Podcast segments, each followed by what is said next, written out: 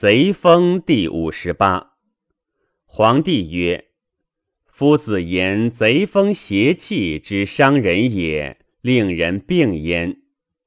今有其不离屏蔽，不出嗜学之中，猝然病者，非不离贼风邪气，其故何也？”岐伯曰：“此皆常有所伤于湿气。”藏于血脉之中，分肉之间，久留而不去。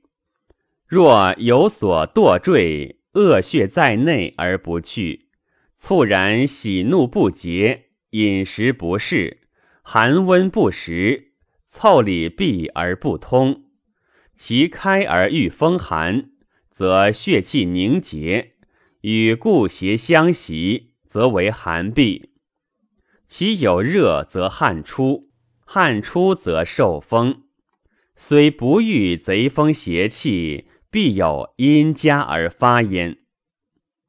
皇帝曰：“今夫子之所言者，皆病人之所自知也。其无所欲邪气，又无触涕之志，猝然而病者，其故何也？”唯有因鬼神之事乎？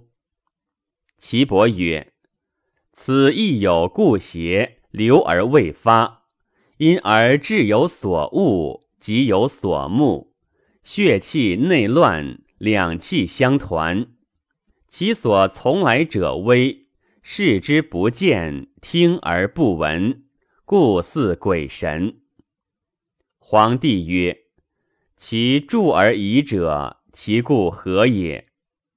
岐伯曰：“先巫者，因知百病之盛，先知其病之所从生者，可助而已也。”